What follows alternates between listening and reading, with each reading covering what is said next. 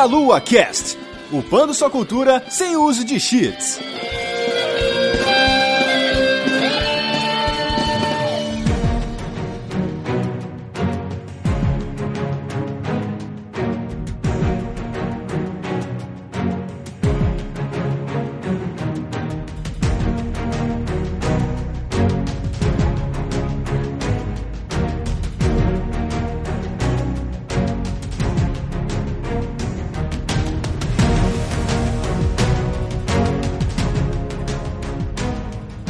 Saudações, queridos ouvintes. Está começando mais um MeloCast. Eu sou o Renato Xavier, estou aqui com o Manuel. Cara, o importante é a divindade da divindade da divindade, cara.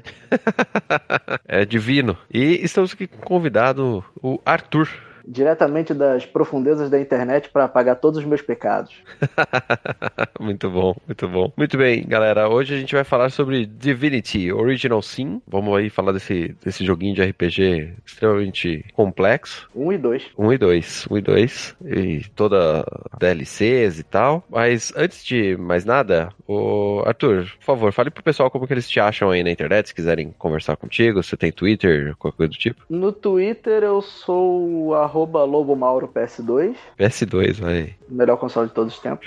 No Facebook tá Arthur Mauro mesmo. Eu faço umas livezinhas no YouTube de vez em quando, jogando Overwatch, sempre que tem atualização. Bom. Zerando um Kingdom Hearts aí, sempre que tem oportunidade. Por enquanto, só isso. Em breve, em mais podcast desse Brasil Guarani aí. Show. Vamos lá assistir ele jogando Overwatch. Overwatch é um jogo delicinha. E se você é aí que tá ouvindo esse podcast, gosta do nosso conteúdo e tal, por favor, compartilhe, mande aí pros amiguinhos, mostra pra mamãe, pra papai. Vamos espalhar a delícia por essa internet maravilhosa. E se você tiver um trocado aí, quiser ajudar a gente a pagar o servidor aí do meialua.net, pagar o servidor do nosso podcast e tal, por favor, vá lá no padrim.com.br barra meialua e dê uma forcinha pra gente ali. E aí você pode nos ajudar a manter a delícia. Bom, e vocês sabem que a BGS está se aproximando aí, faltam um mês para que ela esteja aqui conosco, nós estaremos lá. Você ainda pode garantir seu ingresso. Os ingressos de sábado já esgotaram, mas ainda tem alguns de domingo domingo e obviamente dos outros dias. Então garantam aí a sua ida para esse que é o maior evento de games da América Latina e um dos maiores do mundo, né? Essa delícia chamada Brasil Game Show. E estaremos lá, venham falar com a gente, nos dar um abraço, etc. Que vai ser muito legal, muitos joguinhos bacanas pra gente compartilhar, evento maravilhoso pra gente conversar e compartilhar essa, esse nosso gosto pelos videogames. Muito bem, vamos falar sobre Divinity Original Sin do Larian Studios, um estúdio belga, fundada em 1996 por, eu imagino que seja Sven Vinke. Sim, mais ou menos isso. É, esses nomes são sempre complicados. É, o estúdio teve, né, um início ali com jogos é, recreativos, jogos educativos, um jogo chamado Led Wars, que é de estratégia e tal, uma série de jogos de cassino e, o que importa pra gente hoje, né, jogos da série Divinity, né, uma série de, de RPG, diversos estilos aí, que vem rodando desde 2002, com RPGs de ação no início ali, um RPG mais estratégico e um spin-off, e o nosso assunto da vez aqui, que é o Divinity Original Sin,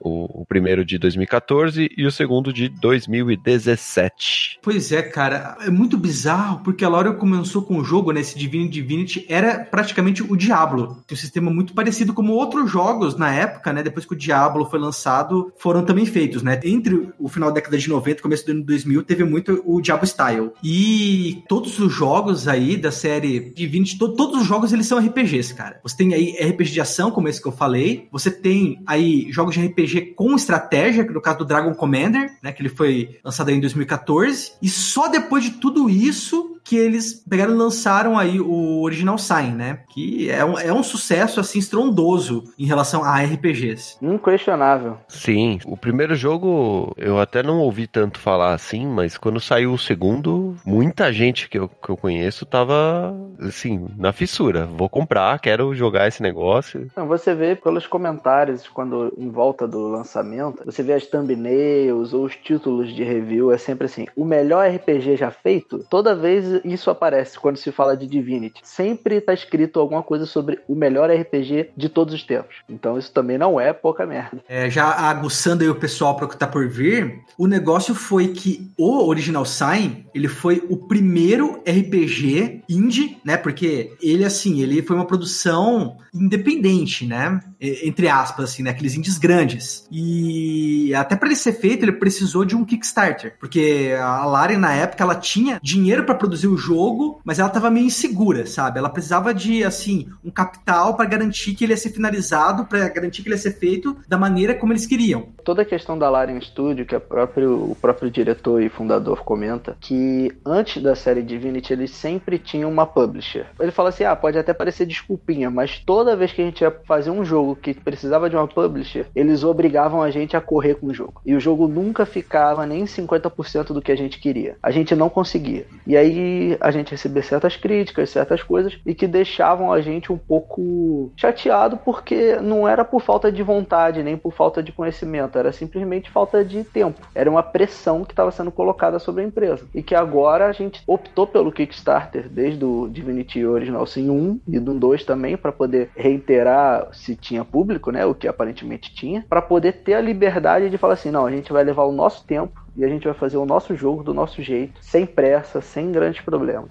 É, esse negócio de acelerar jogo é uma característica que, principalmente as empresas maiores, né, tem bastante. A gente vê direto jogos sendo lançados incompletos, com um monte de bug, etc, porque os caras definem uma data de lançamento, vai chegando mais perto dessa data e o jogo não vai ficando pronto, não vai ficando pronto e os caras não querem adiar. Como se fosse vergonha, coisa mais absurda do mundo você adiar um lançamento. E aí a gente tem exemplos como Assassin's Creed Unity, né, que foi lançado às pressas e no PC tava aquela maravilha. E que ficou bom depois. E que ficou muito bom, inclusive vocês aí joguem Assassin's Creed Unity, que é foda pra caralho. Por favor. E a gente tem o, o exemplo mais recente, os dois exemplos mais recentes, né, o Fallout 76, que o Manuel adora. Amo. Mas que a gente não vai entrar no mérito aqui, porque senão, né, vai ficar um podcast sobre Fallout 76. E o Anthem, né, no começo desse ano aí, são jogos que tiveram bastante problema de lançamento de coisas que, se você for pensar, podiam muito, não facilmente, né? Porque a gente sabe que desenvolvimento de jogo desse tamanho não é fácil, mas poderiam ter sido resolvidas com um pouco mais de tempo. Tanto que há vários jogos, né, que eles têm problemas, principalmente ali nos três primeiros meses, e depois viram jogos incríveis, assim, que todo mundo recomenda, né? Inclusive eu jogo Anthem aí toda semana. Olha aí, o, o Divinity, esse comentário, né, do pessoal do estúdio Larian, faz muito sentido, né, de você definir ali pro seu público o que, que você vai desenvolver, pedir o apoio deles para entregar, mas o mais importante é entregar, né? Porque tem uma galera de Kickstarter ali que fica enrolando ou entrega, sei lá, Might Number 9.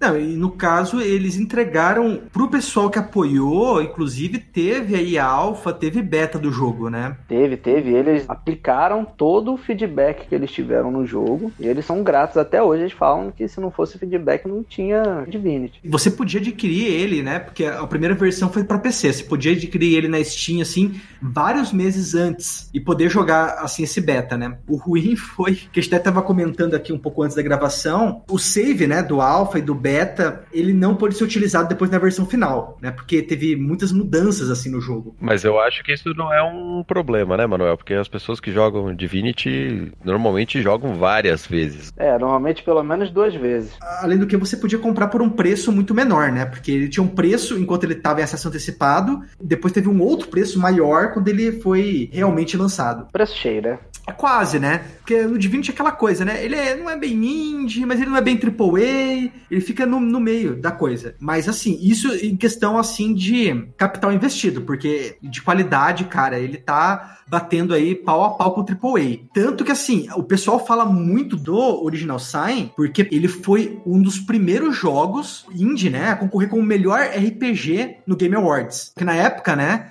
os indies só concorriam na categoria de indie. Ele não, cara. Ele concorreu como um dos melhores RPGs. Lado a lado aí com o, com o Dragon Age Inquisition, foi também lançado na época, né? E que foi o game do ano, em 2014. Pois é, e que hoje em dia quase ninguém lembra. Mas de Original Sign todo mundo lembra, né? Dragon Age Inquisition, pessoal. Jogo sem alma, jogo sem alma. E aí? O Dragon Age Inquisition, ele tem uma base de fãs bastante fervorosa, assim. Mas ele acabou não tendo o alcance esperado, né? Eu tô, eu tô no meio dessa base aí, eu gostei muito de Dragon Age Inquisition. Eu achei demais. Só que realmente, eu fui jogar Divinity depois, né? Quase um ano depois. E, nossa, em questão de conteúdo, em questão de narrativa e construção de mundo é outra coisa. Pra quem não conhece, não sabe aí do que está falando, te falando, falando de Original Sin, não sabe do que se trata, né? Ele é um RPG, mas ele é um RPG que foi inspirado em jogos antigos, como o Baldur's Gate, lançado aí no final da década de 90, e eles são uns RPGs assim muito diferenciados. Por quê? Porque nesse jogo o mundo parece que o mundo tá vivo, cara. Você pode pegar e fazer quase tudo o que você quiser. Isso muito antes de você ver aí os jogos da Bethesda, tipo o Elder Scrolls e o Fallout. Você já podia pegar nesse mundo, você podia matar qual personagem você quisesse, você podia roubar outros personagens, você podia pegar, enfim, fazer várias coisas aí que mostravam muito a, a liberdade do jogador, né, no mundo aberto. Um do plot principal da venda do jogo é assim, a liberdade de um RPG de mesa, de um D&D, só que num videogame. Todo mundo sempre fala, é o mais próximo da liberdade de um, uma mesa de amigos rolando um dado, é o Divinity Original sim. Jogo de RPG sem precisar do mestre, né? É basicamente isso. Que é muito bom, porque tem muita gente que é mestre de RPG e que cansa de ser mestre de RPG e quer jogar, né? É, alguma hora tem que jogar, né?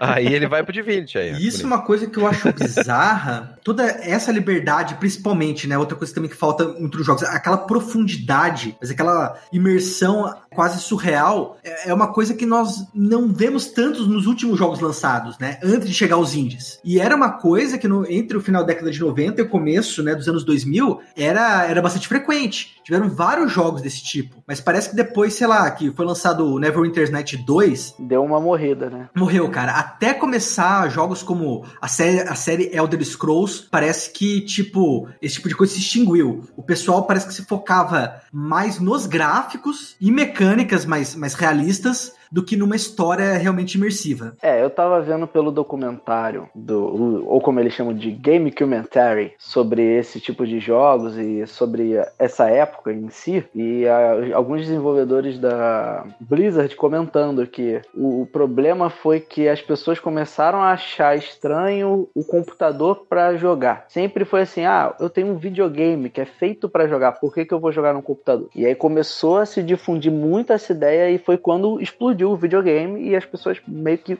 pararam de jogar em computador. Então, como esse gênero era única e exclusivamente de PC, tanto que eles, esse tipo de RPG é conhecido como CRPG, né, o Computer RPG, que o gênero meio que morreu. Ele deu uma abafada, ele tirou férias durante aí uns 15 anos e agora que ele tá querendo voltar, não só com a galera PC gamer, mas também com boas adaptações para console desse tipo de jogo, incluindo o próprio Divinity aí. Vocês mencionaram Baldur's Gate, Neverwinter, né? Jogos que estão voltando, né? Sendo demandados aí. Voltando com força. Eu até a, a, abusaria dizer por, por, sucesso como jogos como Divinity Original Sin 2, né? Nunca existiria um Baldur's Gate 3 se não tivesse um Divinity Original Sin. Nunca existiria. Eu acho que esse sucesso deve a duas empresas, cara. Não só a Larian, como também a Obsidian, cara. Que a Obsidian também lançou vários jogos nesse mesmo esquema. Tyranny. Pillars of Eternity é dele? Exatamente. Também? O Tyranny, mas principalmente o Pillars of Eternity. Esse é mais old school ainda. Como se fosse uma outra campanha do Baldur's Gate 2, quase. É o mesmo gameplay, basicamente. A Lauren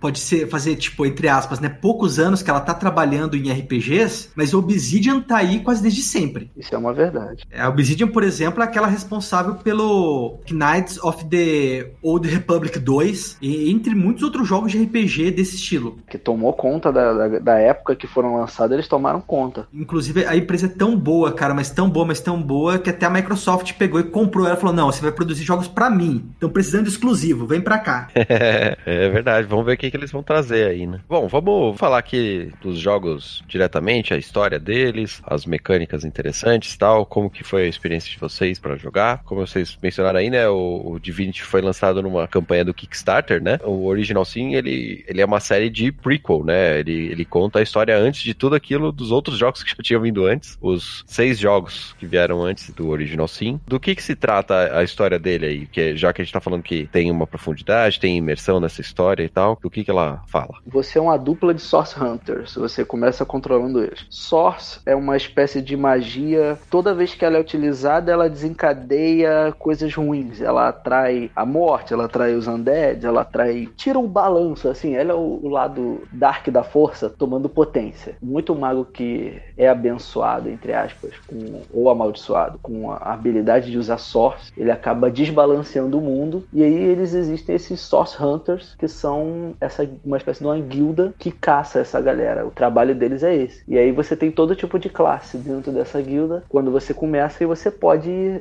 criar já de início o que você quer. Na lenda, né, desse mundo, né, que todos os jogos se passam no mesmo mundo, que é Rivelon. Esses Source, né, essas pessoas que usam, né, o The Source, é, há muitos séculos aí eles eram os caras, tipo, quase deuses, sabe? Eles proporcionavam a cura de todas as doenças, feridas, enfim, eram os caras. É, só que acabou chegando no ponto que, como eu disse, desbalanceou, né? Aí perderam a, a raça humana se voltou contra e tanto que criou, né? Os Source Hunters. O problema tudo é de um personagem lá chamado Bracus Rex, né? Que ele que instigou uma guerra que poderia ter acabado com o Rivelon, se não fosse aí o conselho de anciões aí, que tem todo mundo, né? De medieval precisa ter um conselho de anciões, que são os e geralmente os caras mais sábios, os caras mais fodas. Nesse caso, ele tem o Conselho dos Sete. É, que é bem interessante que vira até uma religião, né? No começo do jogo, você acaba jogando com os Source Hunters, que são exatamente um grupo que quer pegar e erradicar essa ameaça do The Source em Rivelon. Pegando e acabando com um feiticeiro aí de cada vez. Sim, para acabar com o problema. Daí, esses Source Hunters, eles são mandados aí para uma cidade para investigar, né? Porque tá acontecendo algumas mortes muito bizarras e uns fatos estranhos, provavelmente ligados ao The Source. Principalmente uma morte importante, que é a do Jake, o, o melhor Jake, o maior Jake, o Jake mais legal do mundo. Pois é, piadas internas. que é isso? A, a hora da aventura? É quase isso. Pior que é quase isso mesmo.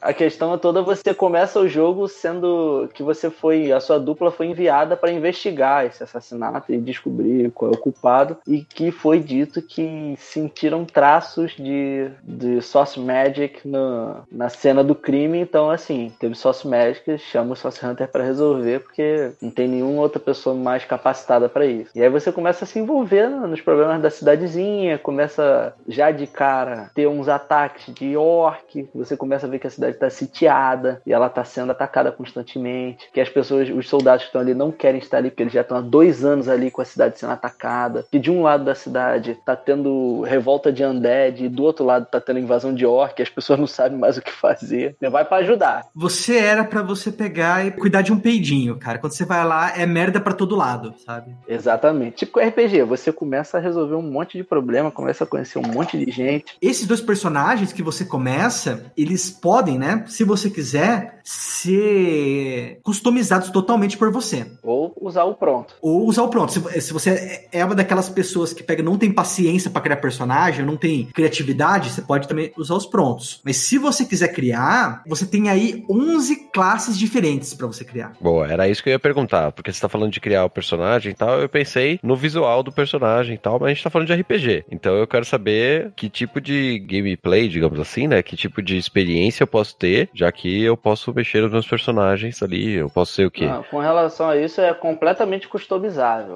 É a sua escolha, você joga do jeito que você quiser. Lógico que você tem ali um, um esquema mais inicial, que você não começa com tanta coisa para você fazer e você vai abrindo mais opções, você vai abrindo essa árvore para expandir e seguir assim para jogar exatamente do seu jeito. Se você quer ser um cara de espada que coloca fogo na espada antes de atacar e que tem magia de teletransporte, você pode. Se você quer ser um cara que conversa com os animais e invoca monstros e atira flecha, você pode. Se você imagina qualquer classe do tipo RPG, você mistura elas no shake, sacode, joga no copo, o que saiu ali é o que você quiser. Legal. E isso também em questão a, ao visual também dos personagens, entendeu? Tem muitas opções, assim, para você pegar e customizar ele visualmente. E ainda tem a personalidade, cara. Você pode até escolher até a personalidade. Ah, isso é muito bom. Tem, assim, duas opções. Você pode falar que teu personagem, ele tem uma personalidade própria, né? Ele tem aquelas tendências, tipo, é bom, mal, neutro. Só que eu tô falando bem, isso daí é bem básico, mas tem umas coisas bem mais complexas do que isso. Ou você pode escolher que ele não tenha personalidade. E daí você escolhe as ações dele, entendeu? Mas se você colocar personalidade nesse seu personagem, ele vai agir meio que por conta própria. Assim, agir no caso da história, né? Não em gameplay. Isso, isso, em questão de narrativa. Peraí, você tá falando que durante a interação com os NPCs, etc., o esquema de diálogo desse personagem vai ser alterado de acordo com essa sua escolha de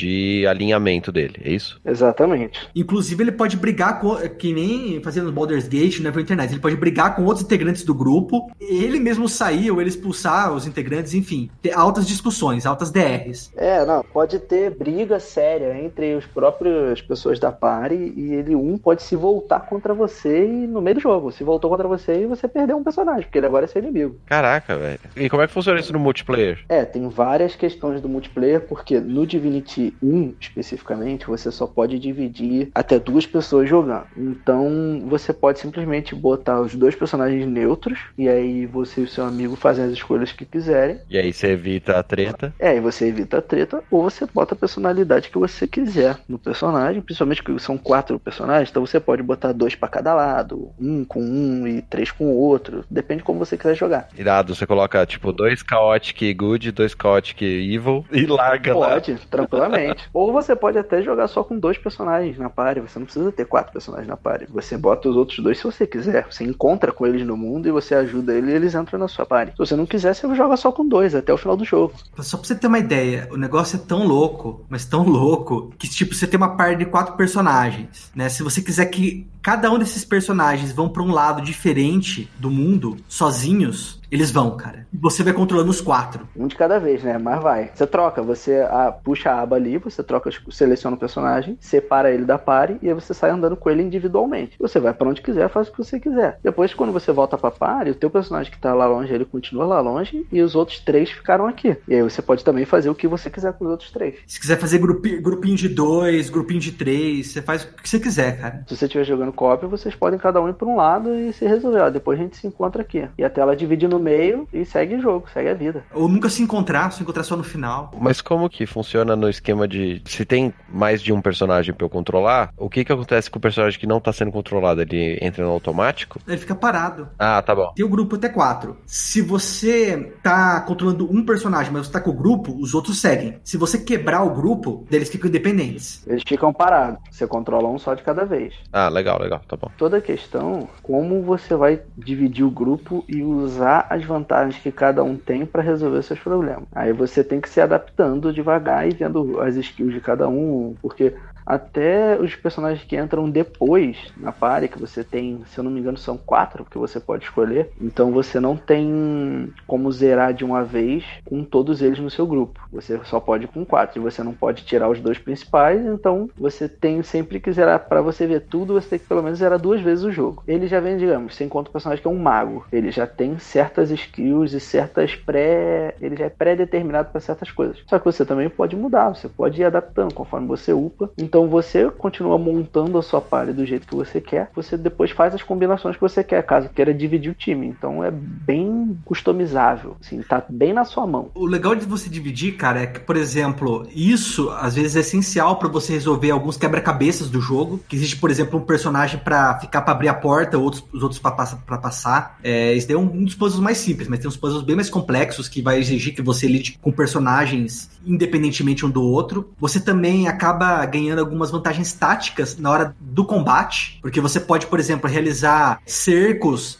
você pode pegar e fazer ataque surpresa, sabe? Você, sei lá, manda um personagem pra ir de frente e depois os três atacam por trás e ganham um ataque de oportunidade, né? Podem dar critical hit. É, porque os inimigos eles ficam parados ali no combate, né? Combate por turnos. Enquanto você pega os outros três da sua party, vai andando por trás, dá a volta e pega a galera atrás no desprotegida. O bom até enfatizar, ele é um jogo basicamente por turnos. Ele funciona também é, de uma maneira muito semelhante aí a outros jogos aí do gênero, né? Que ele funciona através dos action points. Cada personagem tem um número de action points, pontos de ação, e cada ação exige um determinado número desses action points para funcionar. É, isso qualquer ação, inclusive andar. Ele, ele é bem parecido com o TET, que é RPG, apesar de ele ter muito mais liberdade. É a situação do próprio RPG de mesa, né? Você não tem um contador explícito de ação no RPG de mesa, mas o, o mestre vai rodando as pessoas, né? Pra que cada um tenha uma decisão quando é importante ter a interação com o mundo, né? Sim, vai chegando a vez de cada um. É como se fosse aquele tabuleiro quadriculado. Inclusive, ele até coloca os quadradinhos aí pra você ter noção de quanto o personagem pode andar e quanto ele não pode. É, pensa num Final Fantasy Tactics da vida, só que mais livre, às, vezes até demais.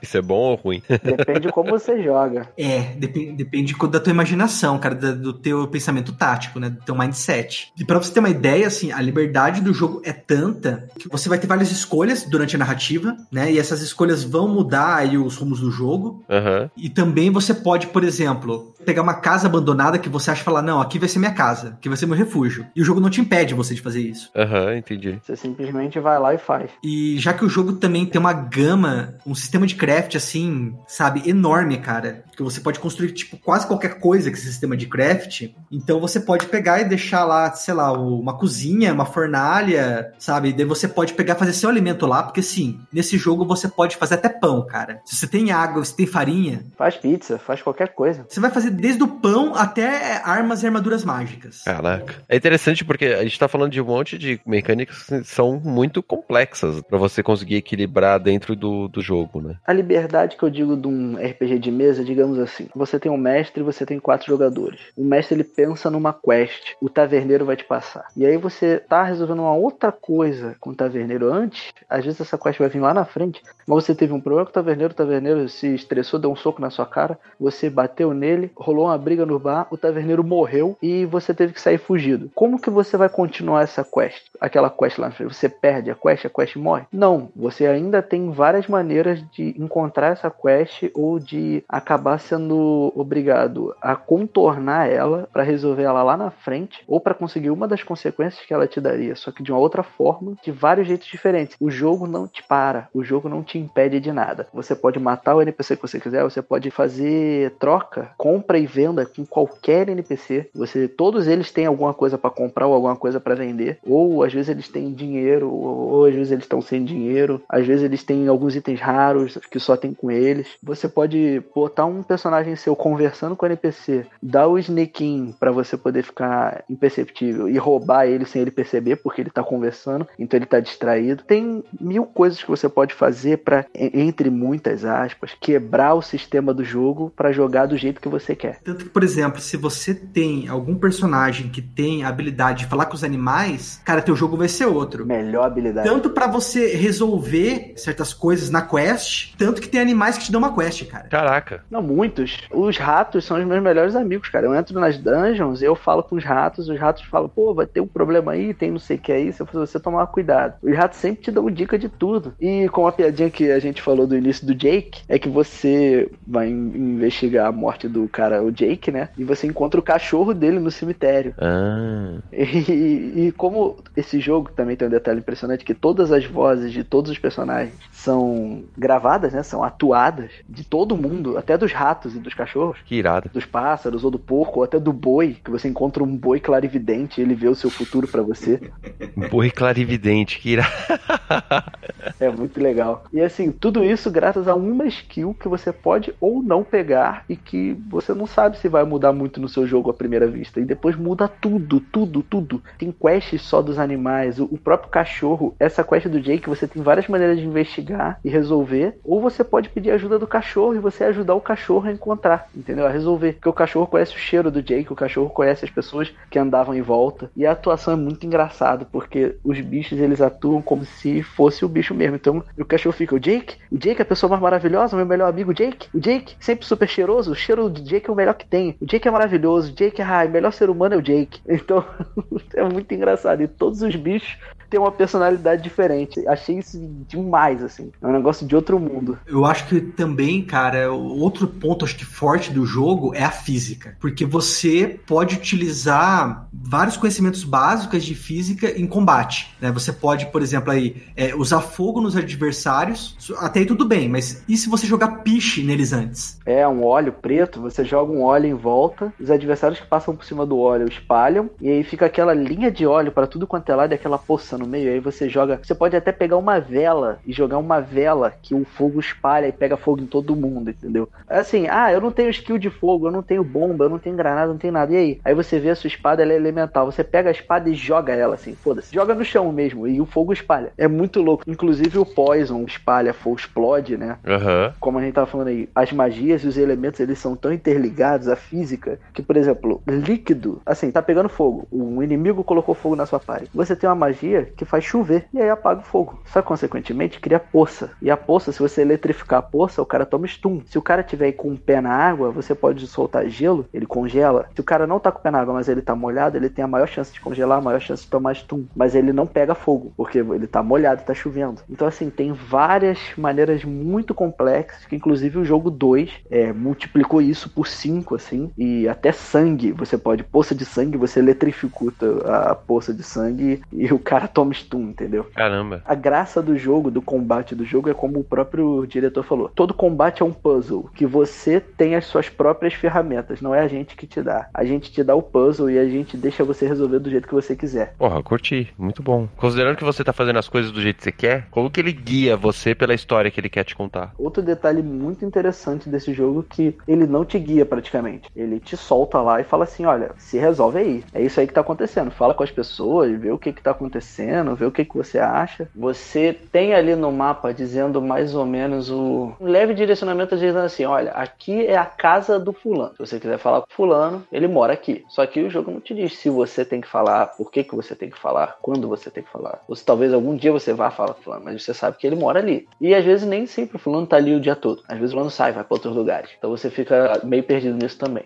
Mas o jogo ele tem uma, como fazer, um caderno de anotações que vai te falando tudo o que vai acontecendo. Ele dá tipo uma mini narrativa de, todo, de tudo que aconteceu. É como se toda vez o mestre estivesse te lembrando assim, olha, da última vez você fez isso, isso e isso. Você acaba sempre lendo ali e é muito vago, porque várias coisas vagas assim, olha, você falou com fulano e o fulano disse isso e isso para você. Aí você fica, putz, beleza, mas às vezes o fulano te falou um negócio que, olha, o fulano falou assim, olha, eu acho que talvez tenha um negócio assim acontecendo, só que eu também não sei, eu espero que sim, e aí você fica completamente perdido.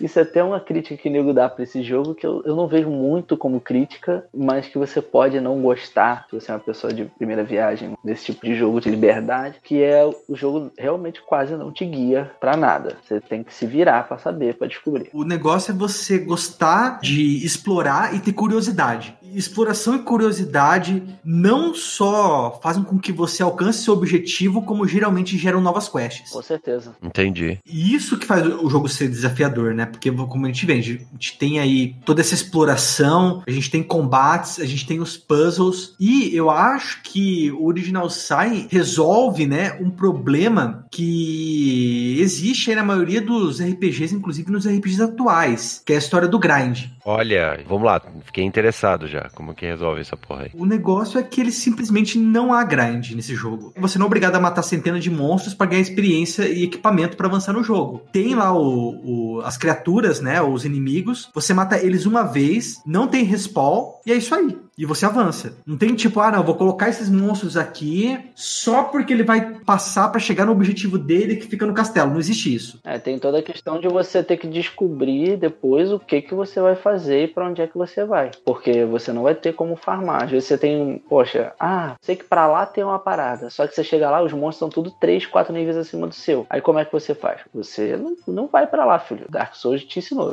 É muito forte, não vai pra lá. Simplesmente vai embora, filho. Vai pra outro lugar, fala com outras pessoas, procura, pesquisa, fala com os bichos, fala com os NPC, fala com quem você puder pra poder tentar descobrir um outro lugar pra você ir, porque provavelmente não é pra você ir pra lá agora. Esses monstros, né, também tem uns quebra-cabeças, eles estão aí de- disponíveis exatamente por causa disso, Pra você não acessar determinadas áreas porque ainda não é o momento. É, o que mais tem nesse jogo é hit kill. Nossa, não, com certeza. É o hit kill que vai te falar, não, definitivamente, não é o momento de você ir pra lá agora. E que vai te ensinar a salvar o jogo toda hora. Também. Apesar de ser um jogo de mundo aberto, né? Eu acho que isso provoca a sensação de que a sua liberdade é meio falsa. Ou pelo menos que ela tem um limite. Um, um limite, aliás, que talvez não precisasse estar lá. Eu acho que a única coisa, talvez, que eu colocasse como desvantagem nesse jogo, o único, único defeito que eu acho é isso, sabe? É que ele coloca, às vezes, uns monstros ou, e uns puzzles que você não pode resolver, né, de imediato, que você vai precisar fazer outras coisas para resolvê-lo, ou você vai ter que subir de nível, ou você vai ter que conseguir um determinado item, e isso acaba travando o jogo no sentido de ser um mundo aberto. Ah, sim, porque aí você começa a ficar preso em lugares que você simplesmente não tem como ir. Aí você fala, e agora, o que, é que eu faço? Não faz nada. Você, é como eu falei, procura outro lugar pra ir, procura outra coisa. E aí meio que te limita. Nesse momento você é meio que limitado a certos lugares. Mas se você souber upar, se você souber ir nos lugares certos, você vai despreocupado. Você vai avançando, você fala assim, aqui não dá para ir, vou para outro lugar. Aí você vai para outro lugar e tentar, aqui dá, ou aqui é meio difícil. E muitas vezes você tem dificuldade numa área, só que às vezes é só que você não tá com a combinação certa ainda. Às vezes uma skill que você tenha, ou se você tentar, como a gente falou, salva o jogo o tempo inteiro. Porque antes da batalha você salvou o jogo. Aconteceu comigo hoje. Tentei de um jeito, o inimigo meio que me quebrou. Ele me pegou por um ângulo que foi desfavorável, eu acabei me ferrando. Volta o save, tenta de novo, tentei por outro lado, dividir a pare, tenta dividir, tenta quebrar o jogo, entre aspas, como a gente falou, e tenta usar a sua criatividade. Porque realmente, pela liberdade de combate que o jogo te dá, muitas vezes o que tá te travando é a sua criatividade, é a sua capacidade de olhar o que você tem e usar. Porque às vezes você tem as ferramentas para passar, você não passou porque você não pensou direito. Pois é, o tanto de liberdade que ele te dá, ele depois exige de volta, né? Ele fala assim, ó, a gente tá te dando liberdade é para você usar, filho. A gente não tá te dando isso aí de graça, não. O jogo, né, desde o início, ele foi compatível com mods. Inclusive, né, ele tem aí uma ferramenta para você pegar, para você criar aí sua própria aventura. Ou seja, né, você acabou o jogo, isso não é o fim. Você ainda pode pegar e jogar outras aventuras criadas pelos jogadores, né, para uma ferramenta disponibilizada pela própria Larian. Legal. E como é que funciona o esquema dos NPCs? Você cria tudo, cara. Você cria desde os NPCs até o cenário, entendeu? Você pode criar tudo do zero se você quiser. Ele te dá todas as ferramentas. Você bota os itens que vai ter na certa área, você bota o que, que não vai ter, você coloca a quantidade de gold, às vezes quantidade de inimigos, você vai colocando tudo. Vale destacar, né, dentre esses modes, dois modes assim que mudam muito o jogo e que foram lançados aí, eu acho que ambos estavam desde as primeiras semanas. Um deles, For Player Mode, que permite com que você inicie o jogo não apenas com dois personagens, mas com quatro personagens criados todos por você, e o Difficulty Mode, que daí você pode pegar e alterar a dificuldade do jogo, né, para tornar ele mais fácil ou extremamente difícil. A dificuldade, né, você selecionar é uma coisa que não tinha no começo do jogo, nas primeiras versões. Então daí o legal é você combinar eles, né, cara? Você jogar já com quatro personagens e colocar a dificuldade no extremamente difícil. Aí, boa sorte.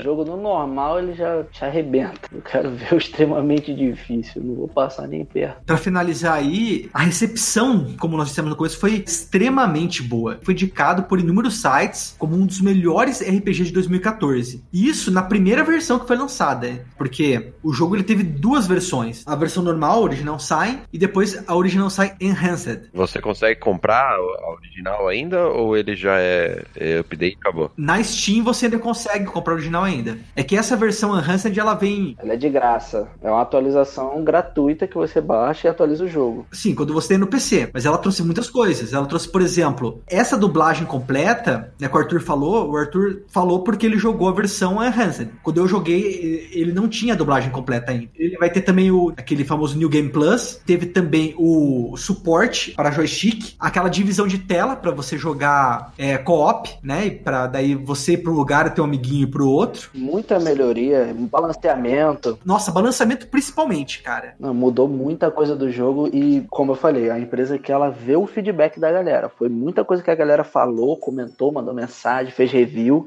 Eles assistiram, eles leram, falaram: Isso aqui a gente tem que mudar, isso aqui a gente tem que melhorar. E eles rapidinho resolveram. Mesmo na versão Enhanced, se você quiser jogar ainda do modo clássico, você pode. Entendi. Bom, então vamos falar do 2 aqui, né? Provavelmente o que o pessoal vai ter acesso aí primeiro, né? É o que tá mais na boca do povo. Isso, e já aproveita as melhorias, já aproveita a experiência do time, né? Tem multiplayer para mais jogadores agora também, certo? O 2 ele é um 1 maior, melhor e mais bem feito. Não esperava nada menos. Mas mais ou menos. Eita, treta, treta. A grande mudança inicial que você comentou aí do multiplayer é que agora dá pra jogar com quatro jogadores, cada um com um personagem, e como assim como no primeiro, cada um pode ir pra um canto diferente do jogo e avançar o jogo em locais diferentes, tudo ao mesmo tempo, todo mundo junto. Antes de começar a falar dos pormenores, a história é melhor, é muito mais imersiva, muito é, mais detalhada, os personagens têm um puta background, é, os gráficos melhoraram, obviamente, né? Não é nada muito absurdo, mas melhoraram. Só que o que eu sinto falta, cara, é que eu acho que no primeiro você tem muito mais liberdade para você explorar o mundo. Parece que no segundo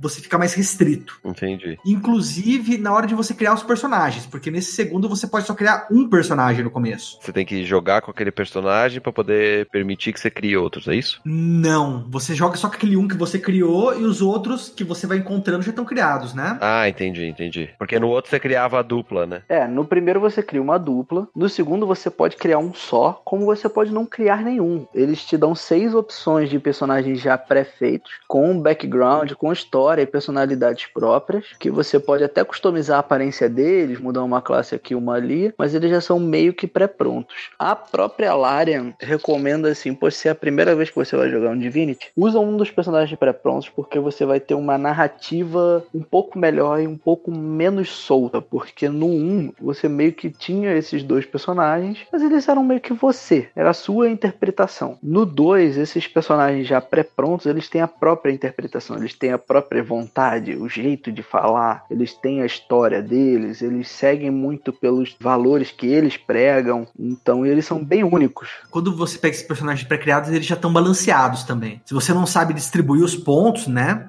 na, nos seus atributos, nas suas skills, nesse daí já tá de boa. Agora você tem mais classes, né? Você tem 14 classes e 14 raças diferentes para você escolher, caso você queira criar o seu próprio personagem. No primeiro eram 11. Isso. Cara, você tem até raça de morto-vivo agora para você pegar e usar. Todas as raças você pode escolher morto-vivo. Se você quiser pegar o lagarto morto-vivo, tem o lagarto morto-vivo, cara. Elfo morto-vivo. Gosto demais. Bom, a gente tava falando já do Divinity Original Sin 2. Foi lançado ali em setembro de 2017 para PC, para PlayStation PlayStation 4 e para Xbox One, versões para macOS até, que foi lançado no começo desse ano, se é que alguém joga em macOS ainda. Bom, aqui a gente tá numa história que se passa na mesma, no mesmo mundo, em Rivelon. No 2 é que são, se eu não me engano, mil anos no futuro. Bom, então a gente teve na, no primeiro jogo tentando caçar os caras que estão usando Source indiscriminadamente e fazendo merda. E aqui nessa continuação do jogo, que se passa bastante tempo depois do primeiro, né? A gente tem um, um problema causado pelo uso constante do Source, que é a chamada das criaturas que estão no Void. Camada de proteção entre os mundos, né? Digamos assim, do, do Void e do, do, mundo de Rivelon, né? Tá ficando cada vez mais fracas. E aí as criaturas que estão nesse Void, nesse outro plano aí, digamos assim, elas começam a invadir Rivelon. Temos aqui quase Warcraft. Temos referências. Mas como se o Warcraft tivesse inventado essa merda.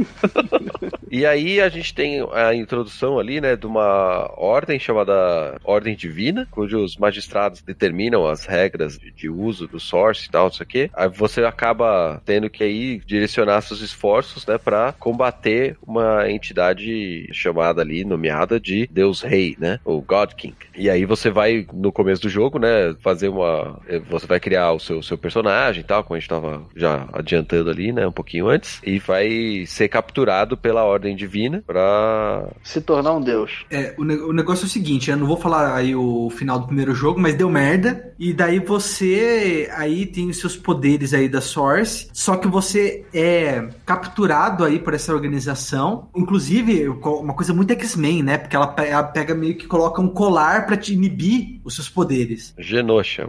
É, quase um Genosha. Ah, e numa ilha ainda, te jogam numa ilha. Bom. Prometem te curar. Fala assim, ó, temporário, tal, a gente vai levar para essa ilha. Você pode viver numa pseudo-liberdade, né? Você pode andar por toda a ilha lá, porque a ilha ela é, ela é bem guardada, né? Não dá para você pegar e, e, sair de nenhuma maneira, pelo menos na teoria. E todo mundo que é, tem esse poder aí pega e fica lá. E inclusive eles criam, eles criam toda uma comunidade, sabe? Esse jogo tem em português também? Infelizmente não, nem o 1, nem o 2. Bom, só pra eu alinhar aqui, né? A gente tem no primeiro jogo que você tá caçando os caras do Source, e aqui no segundo jogo você é o cara do Source. Exato. Toda a questão é você fugir no início, e como eu falei, você pode ser um personagem criado por você, ou pode ser um personagem criado pelo jogo. Como sempre, você tem a liberdade para ver como que você quer fugir. Tem mil maneiras, já tem pessoas que já mostraram que quebrar o jogo de diversas formas para poder fazer um, um, jeito mais diferente para gameplay ser meio que única, né? É, o teu primeiro objetivo é esse, né? Assim, o primeiro objetivo de imediato é fugir da ilha. Legal, Prison Break, gostei. É, aí você segue na, na missão de se tornar um deus, né? Que também é bem interessante e é como eles falam até no, no próprio trailer do jogo, só um de vocês vai poder se tornar deus, então... Ah, que bom, hein? São quatro jogadores, quatro personagens, só um vai virar deus, todos querem virar. O mestre maldoso. Mestre malvado. E cara, o que esse jogo te inibe, né, tua liberdade, te dá menos liberdade em relação ao primeiro, ele te dá de riqueza de background, ele te dá de imersão. Porque, meu Deus, cara, eu nunca vi personagens tão complexos, tão únicos quanto nesse jogo. É, até comentam que o personagem que você pode odiar logo de cara lá na frente, você pode, ele pode se tornar o teu favorito, porque você começa a conhecer o cara. Você entende por que, que ele é assim ou por que, que ele é assado. É, pra mim, cara, um dos mais memoráveis foi o, o Lagarto, né? Que é chamado aí no jogo de Príncipe Vermelho, cara. Todo mundo fala dele. Não é à toa, cara. Primeiro, porque ele é o único lagarto, né? Um dos únicos lagartos que existem que ele tem escamas vermelhas, né? É, porque ele é tipo é aquele lagarto hominídeo, né? A raça dele é lagarto. Aham. Uhum.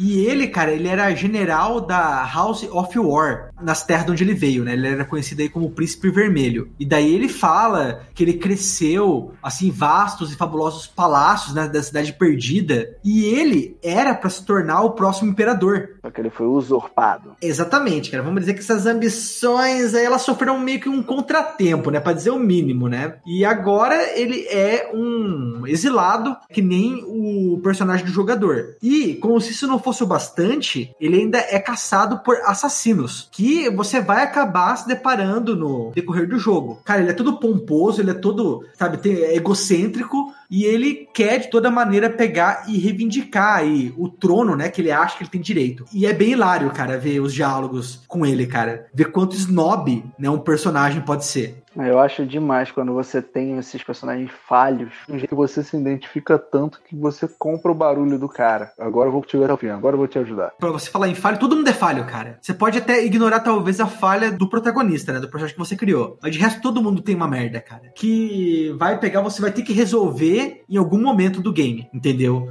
Mas é, é o legal que assim, é, todas elas transparecem já quando você começa a se unir a esse personagem. Você coloca o personagem na party e fala, puta que eu pariu, não acredito nisso. É fantástico. Você falou, né, de que esse jogo te tira um pouco da liberdade, mas ele te entrega mais densidade de história. É o grande desafio dos jogos de mundo aberto, desses jogos que permite você fazer várias coisas, mas que também querem te contar uma história, né? É difícil equilibrar essa situação, tanto que ou você tem, sei lá, Far Cry, que tá tudo aberto e você faz do jeito que você quiser e coisa do tipo, mas a história acaba sendo menos densa do que esperado. Ou você tem, sei lá, o Uncharted, que o cara te guia por todos os caminhos e a história é mais pesada, tem cinemática, etc, né? Você acaba tendo que perder de um lado para ganhar do outro, né? É, esse jogo eles tentam um equilíbrio. O primeiro jogo, cara, ele já entregava uma imersividade assim suficiente, sabe? Uhum. No segundo, ele te dá um tapa na cara. Você achava que o background e a imersividade eram suficientes, você não viu nada. É surpreendente. É, o problema meio do primeiro é que muita gente ficava perdida, sem saber o que fazer ou para onde ir. Porque justamente aquilo, se eu for para direita, tem inimigo forte. Se eu for para esquerda, não tem nada. Se eu for para frente, tem uma parede que eu não sei como passar. E aí, eu faço o quê? E o jogo não fala nada, ele fala, dá teu jeito aí, irmão. Mas no 2 eles já te dão mais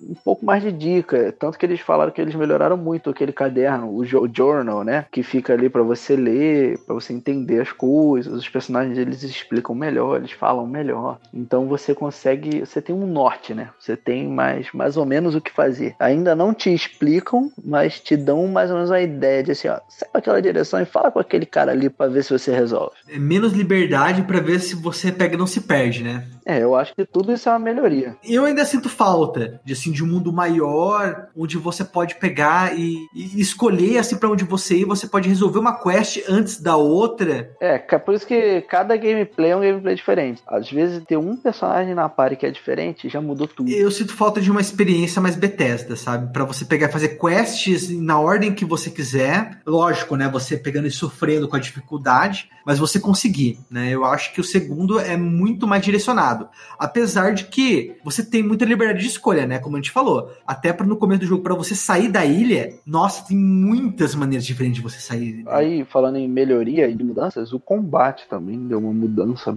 bem mais aprofundada. Eles pegaram o que é o combate do 1, que é maravilhoso, e eles colocaram vários elementos novos que deram uma outra camada para aquilo. Por exemplo, além dos action points que eles balancearam melhor, agora você tem um esquema de armadura e de armadura mágica, que aí você você, antes de tomar o dano, você primeiro perde a armadura, caso você tenha. Então ficam duas barrinhas, né? Uma barrinha cinza e uma barrinha azul. Que aí você tem que primeiro se desfazer dessa barrinha, tanto sua quanto dos inimigos, para depois começar a dar dano de verdade. E dependendo da skill que você usa, tira mais da barrinha, ou às vezes, às vezes tem skill que tira direto da vida e ignora as defesas. Tem várias maneiras de você contornar isso. E também aplicaram o efeito do higher ground, né? Se o cara for o Anakin, ele toma mais dano. Se o cara tiver por cima, ele fala, eu tenho higher ground, e aí ele dá mais dano. Pois é, cara. Muito arqueiro que você bota ele lá no alto e ele dá, tem mais chance de crítico, dá mais dano por cima. Se ele tiver embaixo para atacar um cara aqui em cima, ele perde, ele toma desvantagem. E eles melhoraram muito várias questões desses combos elementais que a gente disse que tem na, no combate, de você mudar o fogo, de você mudar o poison, ter a toxicidade, de ter curse, de você tomar eletricidade, de você tomar o gelo e de maneiras de você contornar as coisas com o teleporte ou de contornar as coisas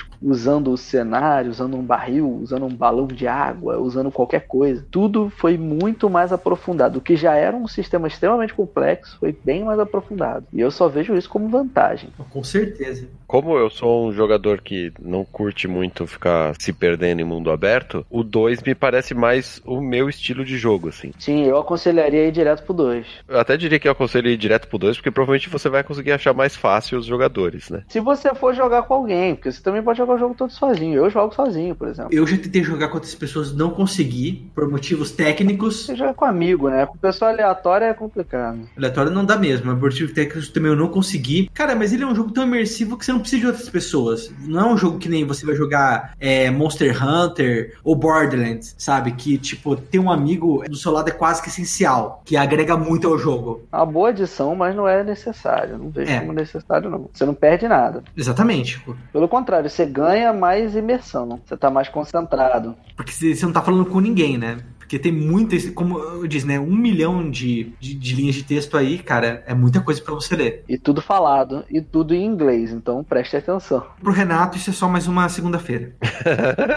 é, mas é um limitador importante, né? Falar sobre a língua. Porque se ele tá só em inglês, tem muita gente que vai perder muita coisa do jogo. Eu perdi, cara. Na primeira vez que eu fui jogar, eu perdi e até não avancei tão bem quanto deveria, porque eu não era tão bom em inglês. Hoje, eu falando fluente já facilita muito. Mas muito, é outra coisa. Um jogo que depende de você entender o que tá escrito, o que estão falando, depende 100% disso. Você não pode só na sua intuição. Esse jogo não tem a seta te apontando para onde ir. Então você tem que ler, você tem que entender. E Eu leio inglês, só que o problema é que, assim, em português seria muito menos cansativo, entendeu? Concordo. É aquela coisa, né? Você pega depois de um dia de trabalho, você não vai jogar esse jogo. Agora, se fosse em português, talvez você jogasse, porque seria menos cansativo. Mas de qualquer maneira, cara, uma outra coisa que é legal nesse jogo, como até o Arthur disse, né? O online dele permite até quatro jogadores, diferente do anterior que permite até dois. Aham. Não, tem o modo arena, que é um PVP, que é bem interessante. É exatamente o que eu ia falar. Ele tem, tem novos modos também, né? O PVP em jogo de turno. E aí, o que, que você acha? Cara, deve ser um inferno na Terra, cara. É uma loucura. Principalmente se você, cada um deles tiver um ou dois personagens só. Deve ser um inferno na Terra. Tá aí uma coisa que eu vou querer experimentar em breve. Diferente, por exemplo, de você jogar uma partida de dama ou uma partida de xadrez, onde você tem várias peças, né? Nesse jogo você vai ter uma, duas peças. Então deve ser bem tenso. E tem o modo mestre, que a gente comentou, melhor ainda, né? Bem mais aprofundado. Maior, melhor, mais bem feito. Dois, ele é basicamente. Todas essas coisas secundárias é o, igual ao primeiro, só que maior, melhor, mais bem feito. O bom é que assim, se você iniciar uma campanha, por exemplo, com seu amigo, e depois vocês pegam e se desconectam e tal. Caso você queira continuar o jogo sozinho, você não perde o personagem criado, né? Na verdade, ele vira tipo um companion que pode ser administrado por você como qualquer outro. Entendeu? Você ainda pode usar esse personagem. Eu acho isso demais. E aí, se o seu amigo lá na frente quiser voltar a jogar, ele pode pegar o personagem que tá ali e que você jogou com ele várias horas e ele pega de onde tava e continua normal. É tudo com clicar de um botão, cara. É um negócio muito rápido. Pode começar com teu amigo, terminar sozinho e ser feliz. Você não, não precisa necessariamente de outras pessoas para continuar aí a sua aventura. Legal. Eu acho muito bom essa o jogo quando o jogo te dá opção. Eu gosto muito. Se depois você mudar de ideia, não tem problema. Você pode voltar atrás. Eu acho muito bom isso. Da mesma maneira que o primeiro original Sign, ele teve uma outra versão, né? Mas essa versão, no, no caso, não seria a Enhanced, é a Definitive Edition. Que ela, na verdade, ela não tem tantas diferenças quanto na Enhanced. Na Enhanced, enquanto você tinha, você melhorava o equilíbrio do jogo, você colocava uma dublagem total, entre muitas outras coisas, né, que quase refaziam o jogo todo, na Definitive, se você for pegar e resumir, ela foi feita para quê? Para adaptar o jogo que foi inicialmente lançado para o PC para o console, para você poder jogar o jogo também com o joystick. Que é como eu jogo e não vejo problema nenhum, acho ótimo. Eu acho que isso é uma característica dos jogos mais novos que é inevitável, assim, a capacidade de jogar ele no controle. Os desenvolvedores vão pensar desse jeito, inclusive. E essa versão também, a Definitive Edition, ela também permitiu jogar em 4K a física do jogo também foi um pouco melhorada, né? Porque agora, é, em certos lugares do jogo, você consegue quatro vezes mais rápido. E por fim, mas não menos importante, é, o ato 3 do jogo teve grandes mudanças. Questão de história, narrativa. Cara, questão de dificuldade também, que o pessoal parece que meio que sofria bastante. O próprio diretor, o Sven, né? Ele falou, a gente não tá conseguindo balancear isso. Porque cada pessoa joga de um jeito. O jogo ele te dá tanta liberdade, tanta liberdade, tanta liberdade, que você não. É impossível você saber saber mais ou menos que nível o cara vai chegar ali. É impossível você saber com quem na pare o cara vai chegar ali, com quais skills, qual a habilidade do cara em jogar. Então às vezes você pode travar muita gente ou deixar muito fácil para outras pessoas. Então eles estavam na luta para poder balancear isso e pelo visto quando lançou a Definitive Edition eles conseguiram, né? Deram uma melhorada nesse, nesse final do jogo. Se você tá limitando o acesso dele nas áreas pela dificuldade dos inimigos, você não consegue fazer o balanceamento por comparação, né? Você não consegue ver, ah, o seu personagem de jogo tá com level 20, então todos os inimigos vão ser, sei lá, level 22. Pra não ser muito mais forte que você, mas te dá um desafio. Se você tivesse isso no, no jogo, você teria uma experiência diferente para cada jogatina, né? Se eu for pra direita agora, eu vou encontrar o personagem level 2. Se eu for pra esquerda, ele vai estar tá level 3. Se eu voltar ali, ele vai estar tá level 3 de novo, entendeu? Mas a opção deles por limitar o, o andamento pelo nível dos inimigos daquela região impede que eles façam isso no final, né? É, isso cria um problema porque o jogo não tem grind. É. É, Você tem que pegar e fazer quest, e explorar o mundo e jogar o jogo. eu acho que o legal é que eles permitiram que você, por exemplo, pudesse fugir das batalhas, que era uma coisa que você não podia fazer antes, e principalmente, né, você tivesse a skill ressurreição, porque assim, Nossa, tu faz uma falta no 1, meu Deus do céu. Exatamente, cara. A ressurreição faz uma falta do caramba. Porque o que acontece? Seu personagem morreu. A única maneira de você pegar e voltar ele era você ter um pergaminho de ressurreição. Porque você não tem, por exemplo, um curandeiro na cidade, né, Pra pegar e ressuscitar ele. Não tem como ele pegar e voltar à vida depois da batalha. Entendeu? Morreu, morreu. Ou você tem uma, um scroll de ressurreição, né? Um pergaminho de ressurreição, ou já era. Daí, nesse segundo jogo, eles finalmente colocaram a skill de ressurreição. Ou seja, seu personagem pode aprender essa magia e ele usa e tá tudo de boa, entendeu? Ele pode usar aí várias vezes ao dia, né? Daí você espera um pouquinho depois, os action points voltam tal, acabou o countdown da magia e você pode usá-lo de novo. Cara, eu acho que muita coisa mudou e muita coisa mudou pra melhor. Algumas coisas se mantiveram porque realmente não havia necessidade de evolução, já era muita coisa desse jogo, você não consegue ver pra onde ir. Sempre que a gente fala assim, ah, eu faria melhor, dessa vez não, a gente não faria melhor. O problema deles, assim, por incrível que pareça, e que eles começaram aí a solucionar no segundo jogo, é pegar e falar, né? Como diz aquela música, né? O que, que eu vou fazer com, a- com essa tal liberdade? eles começam a dar solução no segundo jogo. Eles começam a meio que te limitar pra você pegar e não ficar tão perdido. E aí, cara, e é isso, o único problema do jogo, cara. Porque gráficos, eles são bonitos, mas mesmo assim não seriam importantes, porque, cara, com uma história dessa e com a variedade de mecânicas, cara, você pode fazer muita coisa. As possibilidades, assim, são muito variadas. Por exemplo, porta, baú, qualquer coisa que você pode quebrar, qualquer coisa de madeira você quebra. Ah, eu não tenho a chave desse baú. Meu irmão, mete a porrada no baú até ele quebrar. Aí você cata o que tá dentro dele. Ah, eu não consigo, eu não tenho a chave dessa porta, eu não tenho a habilidade de fazer o lockpick. Meu irmão, arruma um machado ou pega uma vareta e começa a dar porrada nisso. Vamos ver o que, que vai ter a durabilidade maior, o do meu porrete ou da sua porta. E isso que é legal, né, cara? São três maneiras de você fazer isso. Pode ou ter a chave, ou quebrar, ou usar o lockpick, né? Que é abrir fechaduras. E que, inclusive, no 2, com a adição da questão do Undead, você pode fazer lockpick com o seu dedo, porque o seu dedo é só a caveirinha. Então entra na fechadura. Só esqueleto, só, só osso. É pra ficar compatível, né, cara? Do mesmo jeito como a gente não falou, como o elfo. Cara, o elfo nesse jogo é uma coisa única, né? O elfo, se ele comer a carne de uma pessoa morta, ele consegue ter as lembranças dela. Ou seja, o morto-vivo também tinha que ter alguma coisa no nível. Caramba. É, tem toda a questão de também o morto-vivo. Se você der poison pra ele, ele se cura. E se você der cura pra ele, ele toma dano. Então, assim, se você tem uma área que é cheia de poison e que ninguém consegue entrar, pega o seu motor-livro, separa ele da party, bota ele pra andar sozinho lá e, e resolve. É fantástico, cara. Vai ser difícil pensar num jogo tão bom quanto o original sai, cara. Eu acho que agora só. só... Era Baldur's Gate 3 aí. É isso que eu ia falar, cara. Só realmente Baldur's Gate 3, que também vai ser desenvolvido aí pela Lauren. Eles estão fazendo uma série de vídeos sobre o Baldur's Gate 3 e o primeiro vídeo é como nós conseguimos a licença para fazer Baldur's Gate 3. E é muito maneiro porque o diretor do jogo ele veste uma armadura e vai lá na, na Wizard of the Coast, né? E, e eles não estavam dando a licença para fazer Baldur's Gate para ninguém. É muito engraçado que ele vai vestido de armadura e ele vai lá e pega um item, um frasco que prende a captura a pessoa, que nem a gente captura o Saci. Ah, sim. E ele pega um dos diretores do, jo- da empresa e captura o cara e leva o cara pra Bélgica e fala assim: agora nós conseguimos a licença, temos ele conosco. E ele vai correndo pelo estacionamento com a armadura por frente. É muito engraçado. A lição de hoje, amiguinhos, é a seguinte: se você quer a licença de algum jogo, prenda o criador dentro de um frasco. Sequestra, né? Sempre Sequestra. dá certo.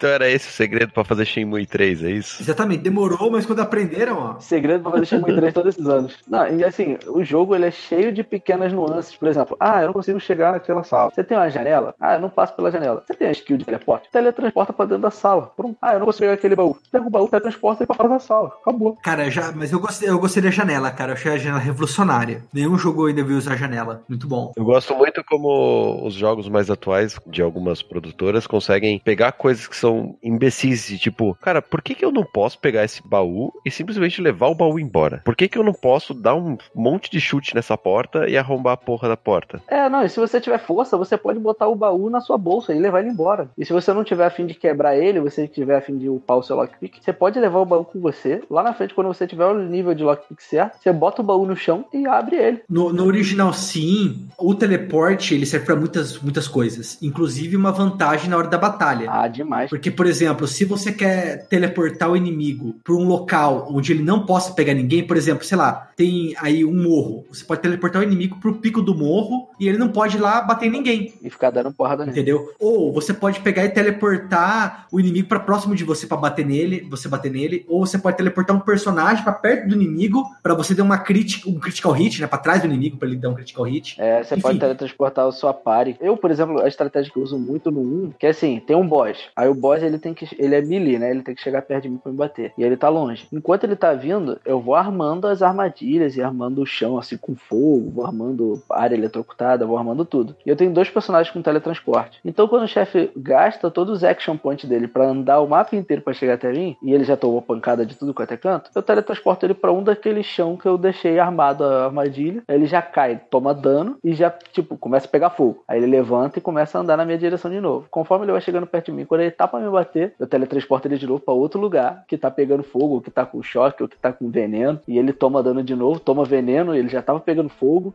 E, e aí eu vou batendo. É, estratégia, pô. Você tem que fazer a sua estratégia. Ah, muito bom isso. Você pode pegar um barril explosivo e teletransportar o barril pra cima do, do boss ou pra trás do boss e depois jogar uma flecha de fogo ou uma bola de fogo, qualquer coisa, e explodir nas costas dele. Ele toma dano crítico, ainda toma dano elemental. Você pode pegar um inimigo que é, é de um tipo e botar ele perto de outro tipo e eles se anulam. Então, assim, você pode fazer muita, muita coisa. Muita coisa. É um puzzle que você tem a liberdade 100% com as ferramentas que você tem. O que você imaginar é o que você consegue. O limite é a sua liberdade da sua ideia. Da hora. Muito bom mesmo, cara. Jogo original sai, entendeu? Se você já joga aí outros jogos de RPG, né? Tá acostumado a jogar aí o Baldur's Gate, Neverwinter Nights, você já jogou o Pillars of the Eternity, o Tyranny, você joga o original sai 1. Agora, se você gosta de RPGs, mas não teve contato com esses jogos, então você vai pro Original Sin 2, que vai ser aí um, um jogo mais simples, né? Ser menos confuso, né, para você progredir. Mas de qualquer maneira, jogue Divinity Original Sin, que vale muitíssimo a pena. Bom, galera, é isso aí. Vocês entenderam aí qual que é o esquema do Divinity. É, eu achei bastante interessante. Não sei se eu tenho aí tempo pra jogar, mas venham comentar com a gente aí na- nas redes. Você acompanha aí o, o trabalho do, do Arthur no- nas livezinhas aí e tal. Muito obrigado aí pelo papo aqui. É isso aí. Acabou, acabou, acabou.